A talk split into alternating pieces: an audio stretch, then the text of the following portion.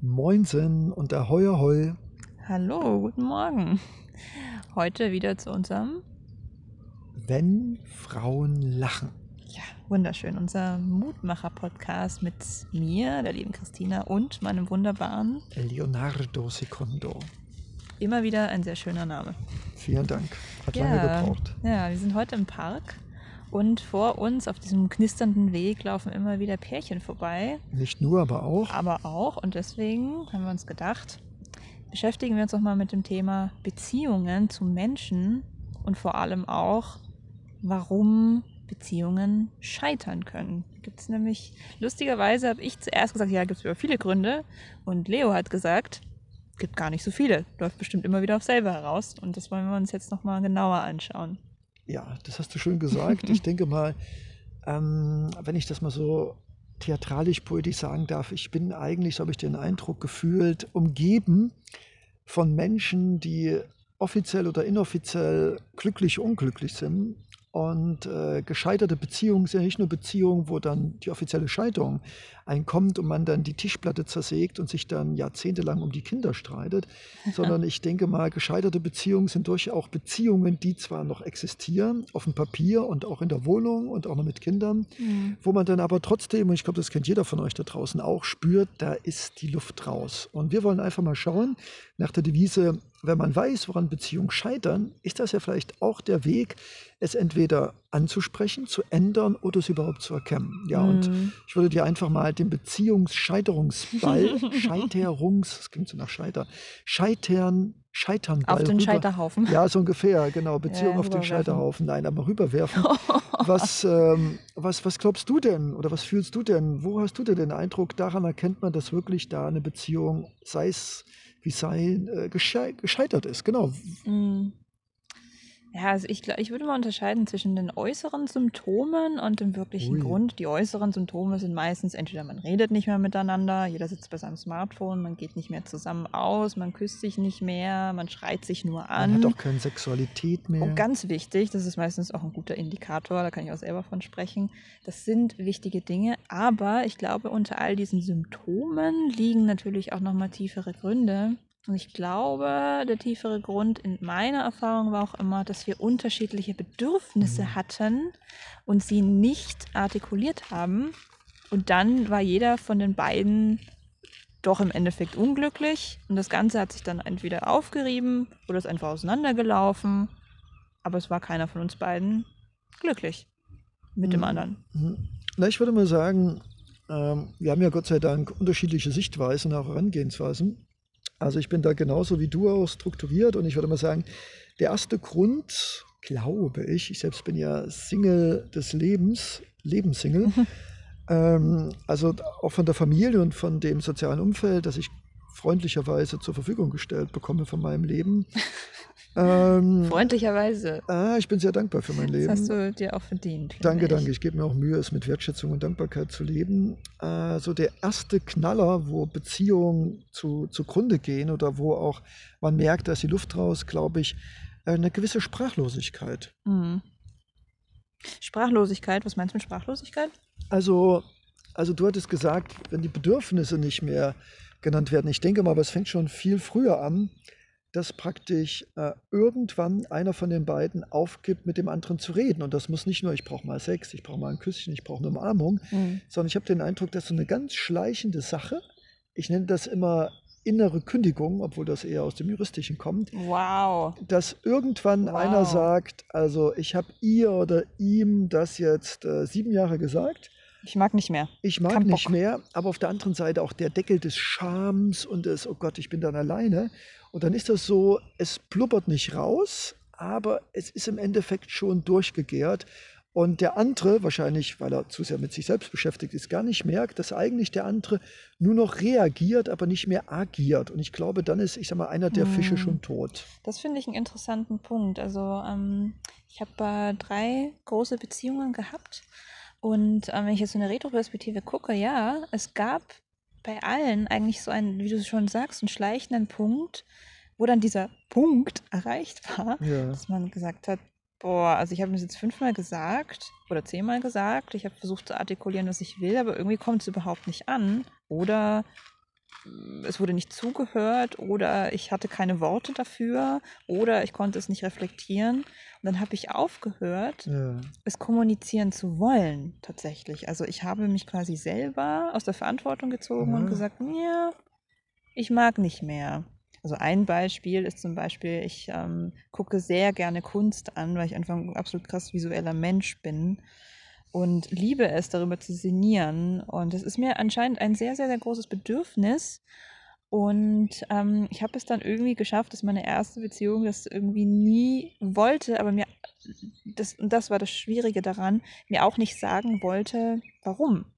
Also, wenn ich das Verständnis vielleicht gehabt hätte, hey, ähm, keine Ahnung, vielleicht mag er keine Kunst, vielleicht hat er schlechte Erfahrungen gemacht, vielleicht hasst er es, Mu- Museum zu stehen, vielleicht muss er aufs Klo, was weiß denn ich. Es kam quasi nur, ich weiß nicht, ich, ich habe einfach keinen Bock, Punkt. Hm. Und dadurch fühlt man sich ja nicht geliebt. Und ich konnte das ja natürlich auch nicht aufdröseln. Ich war damals 19 Ja. und ähm, habe dann daran verstanden, okay, gut, also ich werde nicht respektiert in meinen Bedürfnissen. Dann höre ich jetzt auf, die zu sagen. Problem war dann aber nur, ich war unglücklich. Also es ist schon das, was du gemeint hast. Es kommt dieser Punkt, wo man aufgibt. Hm. Sich selbst vielleicht auch aufgibt. Ich würde sagen, beides. Den anderen, man gibt sich dann irgendwann auch selbst auf, weil ich glaube, wenn man, und das ist vielleicht auch etwas für unsere Zuhörerinnen und eventuell sogar Zuhörer, Mhm. vielleicht auch interessant, ähm, ich glaube einfach, die meisten sind so mit allem bloß nicht mit sich selbst beschäftigt oder wenn mit sich selbst, aber dann auch nur in einem ganz kleinen Bereich, dass einfach die Energie, es gibt so einen Spruch beim Coaching, die Energie folgt der Aufmerksamkeit. Und wir hatten ja Aha. auch schon im vorhergehenden Podcast uns über Präsenz unterhalten. Und ich habe den Eindruck, dass auch bei vielen Paaren, die wir hier in Warnemünde sehen, Mhm. dass da einfach nur noch, ja, es ist wie so ein Autopilot. Man ist zusammen, man zahlt die Rechnung, wenn man gemeinsam Mhm. äh, essen gegangen ist. Man hat sogar Kinder vielleicht, die immer einen stören, weil man ist ja gerade mit was ganz anderem beschäftigt, nämlich mit Mhm. Telefonieren und Arbeit. Ja, Und ich- überleben. Und ich glaube ganz einfach, dass äh, der Untergang einer Beziehung auf jeden Fall damit anfängt, dass immer einer der beiden oder vielleicht beide Mhm. nicht mehr wirklich präsent sind, Mhm. sondern permanent entweder beschäftigt ist mit irgendwelchen Dingen aus der Vergangenheit, ich sage nur Schuld und Scham und Schande, Ja, Angst vor, Angst vor Nähe, Angst vor Verletzung, das sind so meine Themen zum Und- Beispiel. Und ich glaube ganz einfach, was wir auch gesagt haben, diese Präsenz ist nicht mehr da. Es ist ein oft unbewusstes Aufgeben und dieses nicht mehr im Jetzt sein, nicht mehr auf den anderen eingehen, nicht mehr zuhören. Zuhören ist ja nicht nur, das muss ich immer wieder lernen, nicht nur nicht schweigen, sondern zuhören ist ja wirklich ein, was sagt denn der andere auch zwischen den Zeilen? Mhm. Und ich glaube, das ist der Oberkiller, dieses nicht mehr präsent sein. Da ist ein Mensch, der einen liebt, mit dem hat man Kinder, ein Haus, äh, eine Vergangenheit, die auch schön war. Aber irgendwie, äh, man ist nicht mehr wirklich für den anderen da, weil man für sich selbst eigentlich auch nicht mehr richtig da ist. Und das ist Ja. nicht von heute auf morgen. Es ist so ist überarbeitet. schleichend. Ja. Stress, Stress mit der Familie, mit der Mutter, mit dem Bruder. Mhm. Wir haben ja Millionen von Gründen Wir haben ganz viele Baustellen. und auch Tag Ausreden, Leben. aber zum Teil auch Ausreden. Das stimmt, ja, muss man unterscheiden. Und, und dann ist dann irgendwann, ich sag mal so, dass es wie, als ob das Stromkabel gekappt ist Mhm. zu dem anderen, denn Gefühle sind ja nichts weiter als Energien. Und, und wenn dieses Gefühlskabel gekappt ist, äh, dann ja gut, was soll da noch kommen? Dann ist halt eben die Lampe aus oder vielleicht auch die Liebe. Das ist wirklich so ein bisschen, damit fällt mir wieder dieser Begriff Bedürfnis ein, den ich vorhin schon benutzt habe. Zuhören bedeutet ja auch, dass man den anderen nachfühlen möchte äh, oder auch verstehen, intellektuell, also beides im besten Fall würde ich sagen, ein bisschen mit seinen grauen Gehirnzellen, aber auch mit dem Herz mal hinhören. Was möchte denn der andere? Was versucht er denn? Was sind denn seine Bedürfnisse? Wo kommt er her? Was hat er schon erlebt? Was tut ihm weh? Warum tut es ihm so schnell weh? Wo, warum ist er da überempfindlich? Und ich glaube, das ist ein großer Punkt, der mir auch in der Vergangenheit immer wieder schwierig, schwierig, schwierig gefallen, schwer Naja. gefallen ist, ähm, meinen Partner zu verstehen oder versuchen, ihn zu verstehen. Und ich habe tatsächlich, ich weiß noch, ähm, bei meiner zweiten großen Beziehung habe ich dann tatsächlich, habe ich das richtig gespürt, dass es einen Punkt gab, wo ich Hm, aufgegeben habe. hm.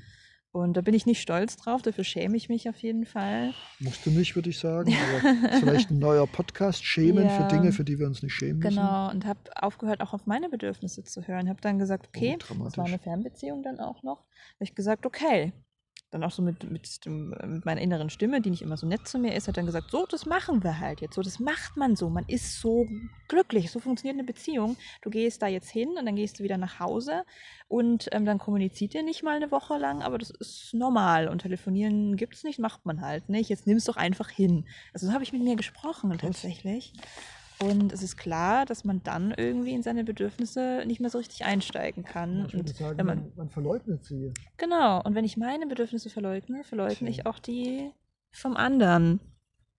Ja, ich gebe dir vollkommen recht und ich würde noch eins hinzuziehen und zwar, ich glaube ganz einfach, dass ähm, ich glaube, dass wir in dieser Gesellschaft auch wahrscheinlich durch Eltern, Schule und äh, allgemein durch unser Umfeld und auch durch die Mhm. Bildung und Medien einfach so voll sind mit Informationen, mit Gedanken, mit, äh, wir sind ja fast immer nur in der Vergangenheit irgendwie mit irgendjemandem, was ist irgendwie schiefgelaufen, wenn ich so Gespräche höre von Menschen, die da ein Käffchen trinken, dann geht es eigentlich immer nur um Prothesen und um Menschen, Mhm. äh, die leben oder nicht mehr leben, aber meistens nichts Positives. Oder wir machen uns immer sehr viele Sorgen und Gedanken in der Zukunft. Und ich glaube ganz einfach, das ist vielleicht auch ein gesellschaftliches Thema, dass wir durch zu viel Möglichkeiten, zu viel Gedanken, zu viel Infos, zu viel Input von morgens bis abends in allen Bereichen, äh, dass wir einfach, ich sage es mal so, wie ein Computer die Festplatte und den Arbeitsspeicher permanent voll haben mit oft schwachsinnigen, unwichtigen Dingen und dafür schlicht und ergreifend nicht mehr die Zeit haben Mhm. für Gefühle, für Verständnis, für Wein, für Entschuldigung Ja, auch sagen, die eigenen. oder? Die eigenen Gefühle. Genau. Also ich will da jetzt nicht uns alle rechtfertigen nach der Wiese, ah, die böse Gesellschaft, Nein. aber ich denke mal, es ist auch das macht es uns Umfeld. schwerer. Es macht es uns einfach nur Es schwerer. ist zäh, es ist zäh, da noch sich zu fokussieren und sagen, Mhm. hey, ich möchte nicht nur Sex und meine Miete teilen, ich möchte ja auch mit einem Menschen weinen, singen, tanzen, kochen und ihm auch zuhören und ihn auch Mhm. trösten. Wir sind ja die Mutmacher, also wir machen das ja auch mit für euch. Genau. Ja, ja, das, das stimmt schon. Ähm, was mir dazu noch einfällt, ich bleibe immer noch wieder an diesem Wort Bedürfnis hängen. Diese intimen Bedürfnisse, die wir haben, müssen wir auch erstmal lernen. Also wir kommen ja nicht auf die Welt und wissen, aha, okay, ich brauche genau so viel zu essen und ich möchte genau diese Art Liebe, ich möchte diese Art Geschenke, ich möchte, dass man mir zuhört. Also ich bin jetzt 30 und ähm, alle Beziehungen, die ich durchgemacht habe, haben mir mehr gezeigt, was ich eigentlich möchte. Lustigerweise anhand der Sachen, die ich alle nicht bekommen habe, weil ich dann gemerkt habe, ach so, die fehlen ja. Moment, das, äh, ich fühle mich nicht gut. Warum fühle ich mich denn nicht gut? Nee, warum leide ich denn jetzt? Warum bin ich denn so traurig? Also ein Beispiel ist zum Beispiel, ich ähm, hatte eine Beziehung mit einem äh, jungen Menschen, der zum Teil unter Autismus ich will es nicht sagen gelitten hat, sondern einfach auf diesem Art Spektrum war und sich ein bisschen anders verhalten hat, als ich das jetzt tue. Und für ihn war es zum Beispiel äh, schwierig, Gesichtsausdrücke zu erkennen. Das ist so, so ein Teil, der, der bei dieser Art Kondition dazukommen kann. Und ich habe dann festgestellt, dass es für mich als extremst feinfühligen, sensiblen Menschen, der total auf, Gesichtsau auf, ab, Gesichtsabdrücke, Ja, Gesichtsausdrücke, Ja, du, ist ein, ein bisschen Gesichtsausdrücke, Abdruck. Ja. Genau, ähm, auf die, die fokussiert ist und dann einen Seelenabdruck von ihnen in mir drin aufnehme. Und für diesen jungen Mann war das eine Challenge, eine richtig große Challenge. Und zum Beispiel saß ich dann auch irgendwie manchmal da und er konnte nicht so richtig orten, was ich denn gerade fühle. Und ich habe mich so oft wirklich so allein gelassen gefühlt. Und das Schlimme an der Geschichte war, dass es nicht so einfach war, da eine Brücke zu, zu schlagen. Und daran habe ich zum Beispiel dann in einem sehr langen Prozess erkennen müssen, dass, ich gerade diese Art sensiblen Menschen durchaus sehr, sehr, sehr stark brauche. Und ähm, was schwierig war, ist das, das Loslösen, das Lernen, das zu lernen, mich, mich von dieser Beziehung auch zu entsagen selbst, Mhm. weil ich wollte natürlich da bleiben. Ich habe diesen Menschen gemocht, geliebt, auch zum Teil. Wenn ich da mal kurz mit ein, Ja, bitte. einfallen darf, ist, ähm, ich glaube, Liebe, und es geht ja um die Killer der Liebe oder die Killer einer Beziehung, ist, äh, ich glaube, was ich festgestellt habe, auch als Dauersingle, aber ich habe ja wunderbare Wesen, die mir gewollt, ungewollt unglaublich viel Information geben, auch über Beziehung und Partnerschaft. Ich habe gemerkt, ähm, ich habe festgestellt, dass oft viele Beziehungen daran gescheitert sind. Es gab so irgendwann mal so ein Agreement, du machst das und das und du machst das und das und das war's. Und es wurde nie wieder darüber gesprochen. Ja, es gab keine Neuarrangierung. Es gab keine Neuarrangierung. Und ich glaube, und das ist vielleicht ein echt cooler Tipp, ich hätte fast gesagt, ein geiler Tipp, ich sage mal ein geiler Tipp, den ich mir auch selbst gebe, weil Ja. ich glaube, ob Freundschaften, Beziehungen, Neu arrangieren. Hm? äh, das ist ein dynamischer Prozess. Und es Mhm. kann sein, dass am Anfang einer Beziehung Ja, will der eine nicht die Teller abwaschen und der andere möchte unbedingt Staubsaugen. absolut. Und nach zwei Jahren sagt der eine, ich würde jetzt aber auch gerne mal Staubsaugen Ja. oder ich will gar nicht mehr Staubsaugen, ich habe die Schnauze voll. Dasselbe gilt für Nähe. Nähebedürfnisse Und- ändern sich. Und ich glaube, was auch ein absoluter Killer ist, das geht vielleicht auch in Nichtkommunikation, Hm. ist einfach immer wieder zu merken, dass Bedürfnisse und Vorstellungen sich wechseln, auch Sexualität und Urlaub und auch Ja. mal alleine sein. Ja, es kann sich alles mal kurz ändern. Und ich glaube ganz einfach, diese, diese Dynamik, ich will dich mehr, ich will dich auch mal weniger. Und ohne das, also was weiß ich, wenn ich jetzt, ich könnte mir vorstellen, wenn ich einer Partnerin sage, ich möchte jetzt einfach mal eine Woche Ruhe vor dir haben, dann könnte ich mir vorstellen, dass wahrscheinlich die normale Frau, was immer die normale Frau ist, auch sagt, du hast mich nicht lieb. Wo ich mir denke, darf man einem Menschen, den man lieb hat, nicht auch mal sagen, dass man auch mal eine Auszeit von ihm braucht? Also ich glaube, Liebe hat auch was mit Nähe und Distanz, die auch im dynamischen Prozess wechseln darf, was zu tun. Und das Akzeptieren des anderen. Ja, das ist, glaube ich, echt der Punkt, dass man dann auch das, das lernen muss, vom anderen zu akzeptieren, wenn er dann mal sagt, du, ich brauche meinen Freiraum, du, äh, mir geht's gerade nicht so gut, ich bin gerade äh, gestresst, du, ich äh, kann gerade keinen Sex haben, ich bin dazu viel zu gestresst, mir geht's nicht gut, mir tut mein Bauch weh. Das äh, ist keine Sache, die zu Frauen können, das können auch Männer. Also es ist ähm, auf beiden Seiten total wichtig, dem anderen Hm. zuzuhören, aber gleichzeitig auch das Schwierigste natürlich. Das ist vor allen Dingen auch ein Killer, denn ich sehe das immer wieder bei Partnerschaften, übrigens auch bei Freundschaften, wenn, wenn die beiden nicht in der Lage sind zu sagen, ey, ich habe dich lieb, aber lass mir doch mal eine Woche einfach mal Luft und Mhm. Äh, ich habe dich total lieb, aber wie wär's denn, wenn Ja. ich mal drei Tage nicht immer sofort auf deine SMS und E-Mails warte? Die Also Balance ist, glaube ich, das Wichtige. Ja, auch das Verständnis, auch das Verständnis, weil wenn du den Mut hast, es zu sagen und einen Partner hast, der dann es sofort als persönliche Abweisung nimmt, naja, dann, dann, ja, dann das Genau müssen das- schon beide mitmachen. Genau, das meine ich mit Balance, dass beide zuhören dem anderen und sagen, okay, hey, wenn es jetzt gerade nicht so läuft, dann ist es doch auch okay, ich habe dich trotzdem lieb. Und es ist bei Freundschaften genau dasselbe. Ähm, das Schwierige ist, glaube ich, dass man dann halt auch diese Akzeptanz, wie gesagt, lernen muss, die du da gerade Und man darf sie sagst. nicht ausbeuten. Es gibt dann noch die anderen, die sagen, ich Genau. akzeptiere das. Und dann meldet sich dann der andere eine Woche, zwei Wochen, drei Wochen, drei Jahre, vier Jahre. Also das hat Ja. auch was mit Vertrauen zu tun, auch dem anderen zu sagen, hey, ich gebe dir die Akzeptanz, ich gebe dir diese Freiräume, aber bitte missbrauche diesen Freiraum nicht, indem du sagst, ja, du hast mir den Freiraum gegeben und jetzt mache ich mal drei Jahre von dir Pause. Mhm. Muss man sagen, ja, dann brauchst du auch keine Partnerin und keinen Freund. Also Ja. auch dem anderen zu sagen, auch dass Freiräume irgendwo von der Verantwortung gegenüber dem anderen auch Grenzen haben. Ich würde gern, weil mir das jetzt nebenher noch ein bisschen einfällt, ähm, mal auf die Stadien eingehen, die man so fühlt, wenn man dann in, im Prozess dieses auf Abbrechens einer Beziehung ist. Das kann ja zu einer Freundschaft sein oder zu einer Liebesbeziehung. Das ist, glaube ich, recht ähnlich. Ähm, ich habe das schmerzhaft erfahren, als ich Schluss gemacht habe, Schluss, Schluss machen musste. Und dann habe ich äh, einen Artikel darüber gehört, was die Phasen des Schlussmachens denn sind. Und die erste Phase ist, dass man erstmal erkennt, ach so, irgendwas ist da nicht so gut. Die zweite Phase ist Frustration, gefühlte Frustration. Die dritte Stufe ist, dass man versucht, darüber zu reden und neue Lösungen zu finden mit dem Partner. Vielleicht dann feststellt, Reden bringt nichts. Die vierte ist ein bisschen Eskalation. Ich versuche jetzt alles Mögliche, um uns wieder zu kitten. Das kann sein, dass wir zusammen in Urlaub fahren. Das kann sein, dass, keine Ahnung, man den anderen eifersüchtig macht oder irgendwie solche Spielchen, so Eskalationsspielchen. Und die fünfte ist dann, wir trennen uns, mir reicht's. Und das fand ich total faszinierend, weil so viel passieren muss offensichtlich, bis man sich eigentlich erstmal trennt. Und es Ja. sind alle Stadien, die ja dazu führen, dass man sich immer weniger zuhört, immer weniger liebt. Hm, Hast du das in deinen Freundschaften vielleicht auch mal erfahren?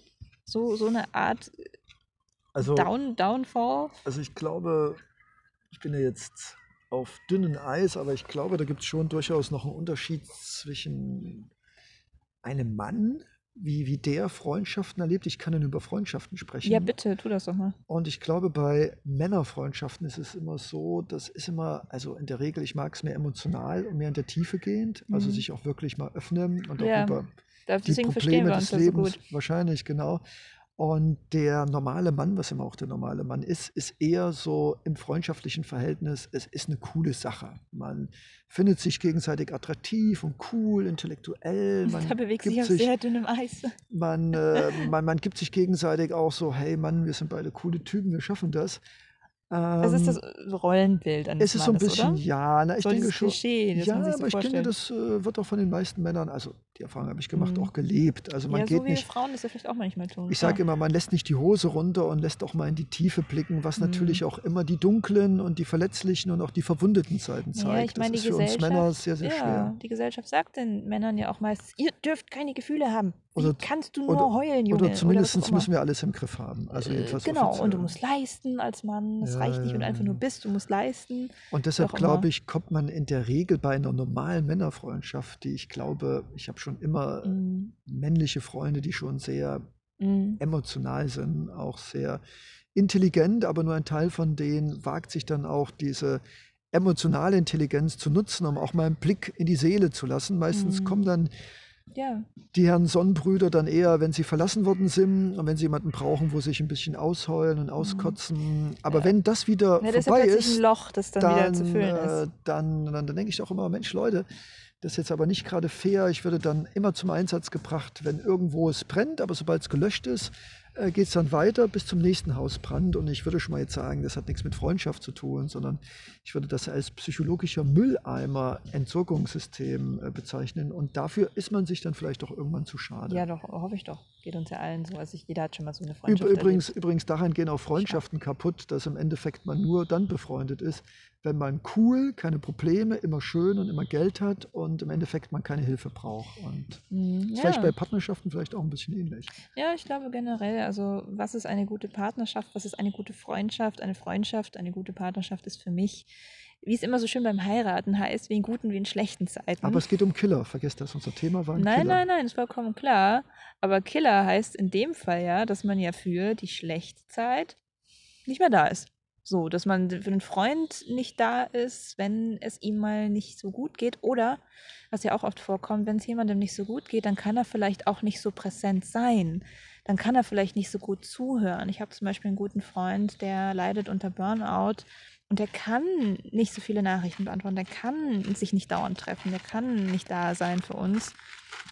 Und ähm, da ist dann die Frage, lässt man ihn jetzt einfach im Stich? Lässt Mhm. man seinen Partner auch zum Beispiel einfach im Stich, wenn es ihm jetzt nicht gut geht? Ab wann dürfen wir die Beziehung killen? Das ist nämlich das, worauf ich hinaus wollte. Ab wann ist der Punkt erreicht, wo wir sagen können, okay, Also ich würde was sagen, denkst du? ich denke, jeder Mensch ist ein ganz eigenes, fragiles, zärtliches, instabiles System. Und ich glaube, es gibt Menschen und äh, Beziehungen, die halten viel aus und die brauchen vielleicht sogar diesen Stress und diese Konflikte und das schweißt zusammen. Mhm. Und ich glaube, es gibt wie- wieder ganz filigrane, sensible Paar Beziehungen, die bereits schon bei leichtesten Beben, was weiß ich, da ist vielleicht ein Wassertropfen auf den Deckel, auf dem Herd oder irgendwas in der Art. Also da gibt es dann schon große es Streit? gibt es dann schon Ja. Streit und der Mhm. wird dann auch aus Prinzip bis zum bitteren Ende durchgeführt, bis der andere auf den emotionalen Liebeszahnfleisch läuft. Mhm.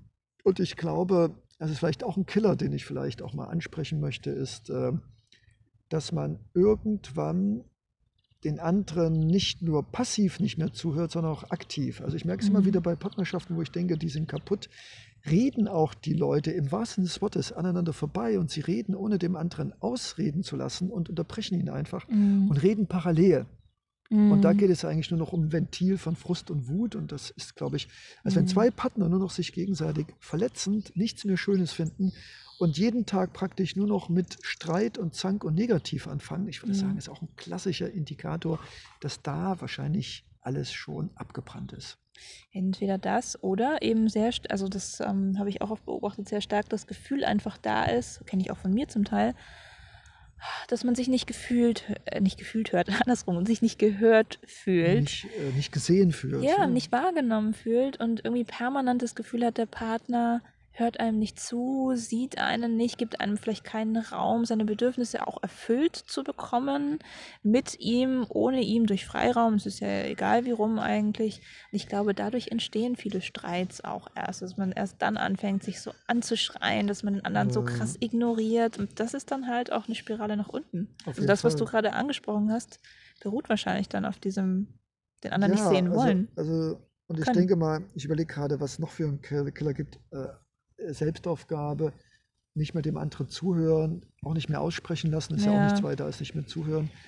Und ich denke, was auch ein absoluter Killer ist, auch sehr beliebt, würde ich sagen, äh, Schuldzuweisung. Mhm. Also wenn dann praktisch das gesamte partnerschaftliche Leben nur noch darin besteht, du hast das Kind nicht abgeholt, äh, warum hast du den Kühlschrank nicht abgetaut und warum hast du nicht den Müllbeutel runtergebracht, mhm. was bestimmt wichtige Aussagen sind. Aber wenn die Kommunikation sich nur noch um ja. notwendige Geschäfte, die man unbedingt notgedrungen machen muss, ah, und nur noch aus Schuldvorwürfen, du bist schuld, mhm. wenn ich dich nicht geheiratet hätte, dann denke ich auch, mein Gott, kann die, Helle, kann die Hölle doch kommunikativ sein. Ja, das stimmt. Ich glaube, Schuldzuweisung ist auch so ein Thema. Ähm, weil ich glaube, Schuldzuweisung passiert ja dann, wenn man sich, also erstmal fühlt man sich schlecht in irgendeiner Form. Man fühlt sich nicht gehört, man fühlt sich nicht gesehen, man tut der, Bauch weh, man fühlt sich nicht geliebt, was sonst auch immer. Und dann sucht man aber irgendwo einen Auslöser. Und man kann jetzt entweder die Schuld, man kann die Schuld ja auch bei sich selber suchen. Also die, die Variante einer schlechten Ehepartnerschaft, Freundschaft gibt es ja auch, dass man permanent denkt, oh scheiße, ich, ich habe es wieder falsch gemacht. Ja. Und dann hackt halt vielleicht der Partner nochmal drauf rum und oh, sagt, ja. ja. ist der Dominante. Das kann auch ja. passieren. Das sind alles so, glaube ich, Disbalancen Übrigens aus. fällt mir gerade noch ein, entschuldige, Vergebung. Ich glaube, ja, gut, genau. ich glaube, wenn man sich nicht mehr vergeben kann, sondern noch gegenseitig in den Schuldwunden durch Zuweisung rumhackt, also ich glaube, dann sollte man man auch weglaufen. Das ist genau der Punkt, auf den ich gerade hinaus wollte. Disbalance aus nicht vergeben können und seine eigenen Bedürfnisse doch auch mal durchsetzen müssen. Liebevoll, gerne, authentisch. Also beides ist, glaube ich, total wichtig. Also verzeihen ist notwendig, glaube ich, weil wir sind alle total menschlich. Und wir haben, ja, wir haben alle Bedürfnisse, keine Ahnung, der eine muss mal beim Kino aufs Klo und der Partner fühlt sich verlassen in dem Moment, wo der andere mal aufs Klo geht. Ist alles schon vorgekommen. Ich bin keine Ausnahme. Ich kenne kenn dieses Gefühl auch, aber Gott sei Dank habe ich es kommuniziert und dann war es gut. Ähm, das kann uns allen passieren. Und ich glaube, Vergebung ist auch super einfach eigentlich, wenn wir uns daran erinnern, dass wir Menschen sind und halt jeder mal irgendwie ins Fettnäpfchen tritt mhm. oder mal das Glas umschmeißt und es gar nicht böse meint meistens meint der Partner ja auch mhm. nicht böse, es sei denn, er hat vielleicht einen psychologischen äh, Knicks sozusagen. Ja. ja, aber die meisten wollen uns ja gar nichts Böses, die sind einfach nur voll mit sich beschäftigt. In dem Moment, wo wir dem Partner, dem Freund sagen, okay, hey, ist nicht so schlimm, ich verzeihe dir das jetzt und dann gibt der Partner mir vielleicht das Gefühl, beim nächsten Mal versucht das besser, gibt sich Mühe einfach nur, da zeigt man durch andere Mittel, Wege, Gesten, dass er sich einfach Mühe gibt, so gut er halt kann in mhm. seinem Raster, in dem er halt ist, finde ich das schon mal eine mega gute Grundlage. Mir fällt noch ein, äh, Killer, wir wollten ja so eine kleine, nicht endgültige Liste von Killern machen. Ja. Und was mir auch auffällt, ist dieses, alle Jahre wieder zur Weihnachtszeit besuchen wir deine Eltern zuerst, meine Eltern zuerst, haben wir die alle zusammen oder besuchen wir sie gar nicht, dann haben wir sie beide gleich ja gut, diskriminiert. Das sind jetzt schon die oberflächlicheren Killer, ja, aber. Ich würde aber schon sagen, oh, dass, dass, äh, dass die Eltern und das mit Einbringen in die eigene Familie, die man selbst oh, gegründet hat. Punkt.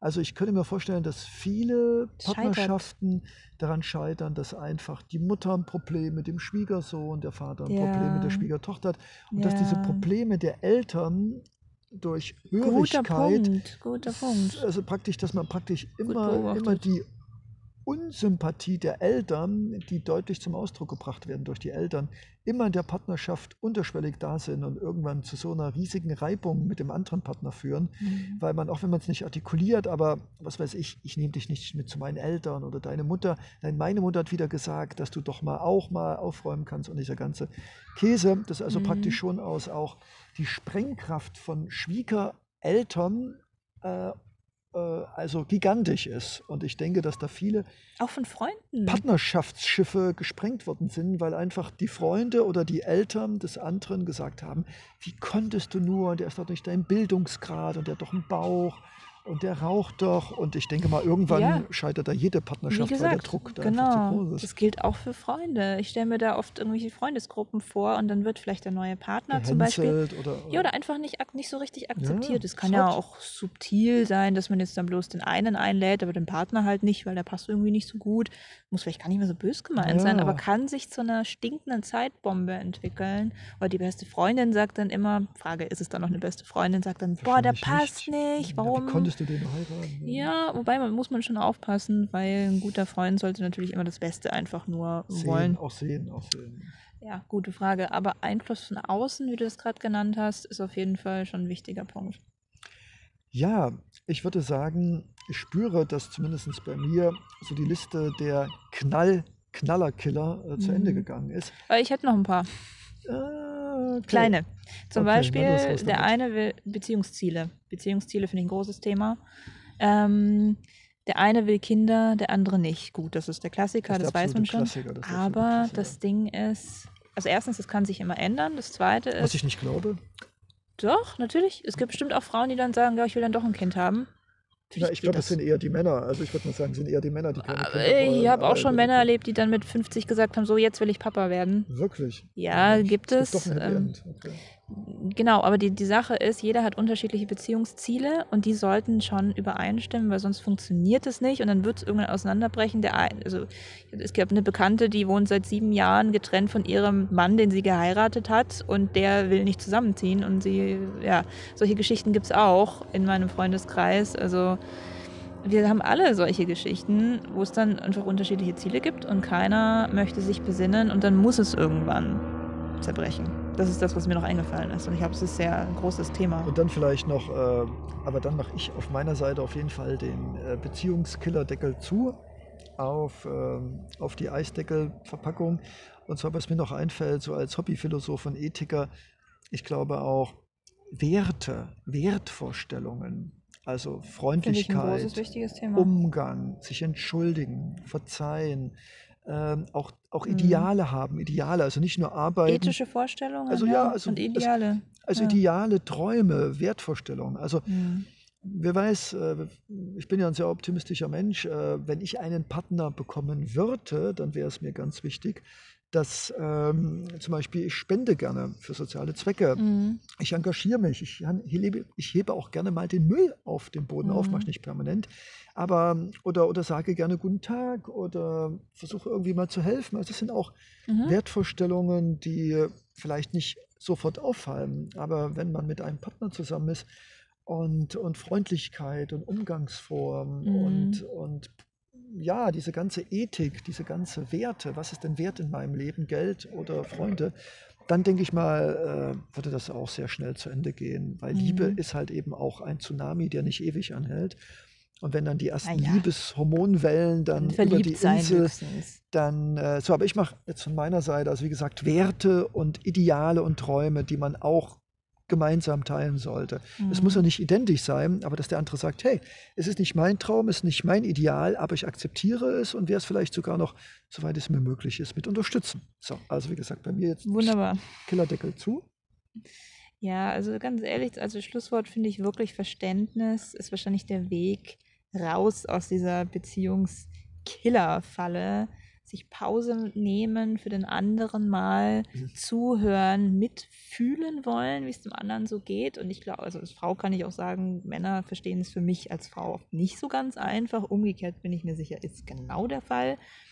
Und ich glaube, in dem Moment, wo man einfach mal noch ein bisschen länger zuhört, als man eigentlich ursprünglich wollte, dem anderen ein bisschen mehr Freiraum gibt, ihn mal gehen lässt und ihn wieder zurückkommen lässt zu sich, hat man, glaube ich, schon ganz gut ein Ziel geschafft und kann sich eine Beziehung auch bauen, die, die einem gut tut, die nicht kaputt gehen muss, wenn man sich eben diesen Raum gibt. Und wenn natürlich so gemeinsame Werte stimmen, wie das, was wir gerade aufgezählt haben, dann gibt es die Möglichkeit, dass wir eine gute, erfüllte Freundschaft oder Liebespartnerschaft, Familienbeziehung, wie auch immer führen. Zuhören zum anderen Menschen. Zugang zum anderen Menschen. Ja. Ja. Was sagst du noch? Ich würde sagen, wie wunderbar.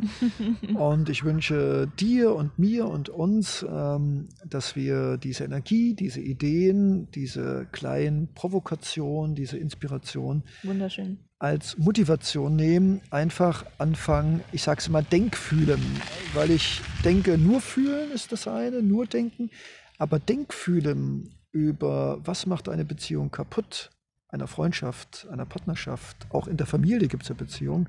Ich glaube, das wäre echt ein cooler Schritt. Und Ja. ich drücke uns alle den Daumen, dass wir da nie aufhören zu Ja. Denkfühlen, was eine Partnerschaft kaputt macht und natürlich auch, was eine Partnerschaft glücklich macht.